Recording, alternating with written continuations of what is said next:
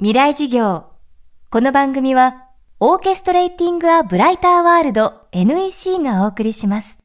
未来授業火曜日チャプター未来事業今週の講師は株式会社トリッピース CEO 石田イアンさんです。トリッピースは旅でつながるソーシャル旅行サービス。行ってみたい旅の企画を投稿すると興味を持った人たちが集まりそこから旅のプランニングがスタートします。従来のパッケージツアーとは一味違うオリジナルでユニークな旅の企画が立てられるのもトリッピーズの特徴。同じ目的を持つ旅仲間に出会うチャンスでもあります。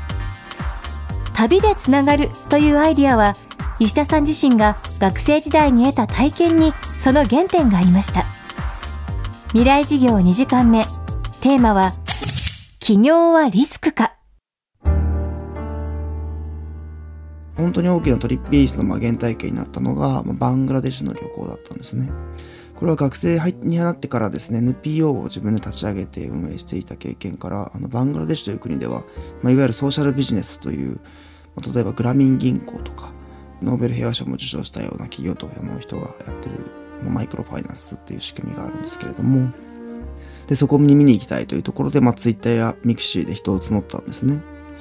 でそしたら、ツイッターでつぶやいたら10人ぐらいからリプライが飛んできて、私も行きたいです。僕も興味がありますと。で、その人たちをうまくまとめながらですね、まあ、結果18人でバングラに行ったんですが、旅そのものの体験という意味合いでも、もちろん自分が興味があったり、沖縄も楽しかったですし、それ以上にそこにいた人たちが18人、うち3、4人は知り合いだったんですが、まあ、ほとんど知らない方で、あのー、興味の軸はやっぱり一緒なんですよね。18万円払ってバングラデシュにわざわざ10日間も来ると。その時間とお金をかけている。それだけのやっぱり熱量がある方が来ていて、話して楽しいし、で、見たもの、聞いたこと、まあ、その、旅中に感じたことをですね、まあ、夜な夜な話し合える。で、今でもたまに飲みに行ったりとかあったりもするんですけれども、なんかそういう旅の体験と、まあ、旅での出会い、まあ、この2つがすごい重なって非日常体験になってすごい僕にとってインパクトがあってですね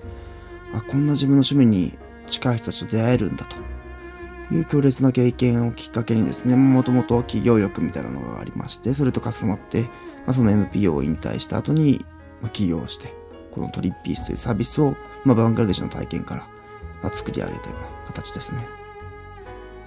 2011年の設立から4年半でユーザー数2万人、リピート率50%と大きく飛躍したトリッピース。石田さんは平成生まれの起業家としても注目を集めています。起業と就職を比較して、就職イコール安全、起業イコールリスクと見る向きもありますが、石田さんの考えはちょっと違います。なんだろう、リスクが何なのかっていうのがすごい大事だと思ってて、僕はあの、まあ、いつ死ぬかっていうよりも楽しんで死ねない方がすごい嫌なんですよね。楽しんでというか自分らしく生きられない人生の方が自分らしく生きて40年自分らしく生きれずに80年なのであれば僕は40年の方を選びたいなと。長さが長ければいいっていう問題ではない。どうせ人間誰しも死ぬ存在ではあるのでみんな死ぬことを考えたことあると思うんですがその時に今のまま死ねるかだと思ってます。どうせその死っていう、まあ、死に子の世界はわからないですがゼロリセットされてしまうんだからそう自分で責任取れる範囲内であればどんだけそのリスクと言われているものを取ろうがですね、まあ、結局リスク取ってもゼロリセットなんですよね。なんであんま僕個人的にはそのリスクって何なんだろうってみんなそのお金のことを意識しすぎてる気がするんですよね。貨幣ってあの価値の媒体であって決してその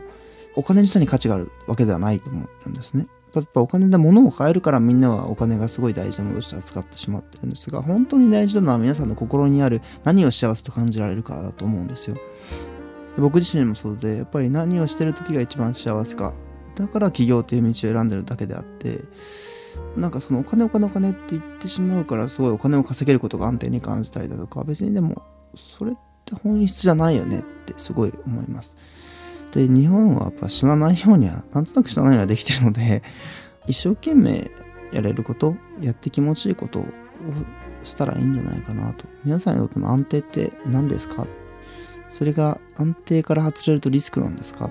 それはなんか誰かが決めたレールだとか常識にとらわれすぎてるような、まあ、個人的にはそんな気がしてます。未来授業今週の講師は株式会社トリッピース CEO 石田イアンさんです。今日は企業はリスクかをテーマにお送りしました。明日も石田さんの講義をお届けします。そして今年もこの番組の特別公開事業の開催が決定しました。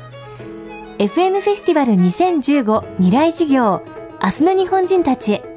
テーマは戦後70年のイノベーション新しい日本人の突破力です。講師はノーベル物理学賞を受賞した電子工学者中村修二さん。演出家宮本亞門さん。日本紛争予防センター理事長瀬谷ルミ子さん。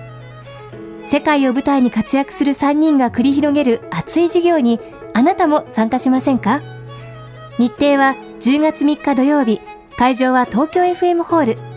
この公開授業に大学生200名をご招待します。参加学生には抽選で未来資金10万円を手にするチャンスもあります参加し発言し一緒に作る未来事業詳しくは東京 FM のトップページにある FM フェスティバル未来事業の特設サイトをチェックしてください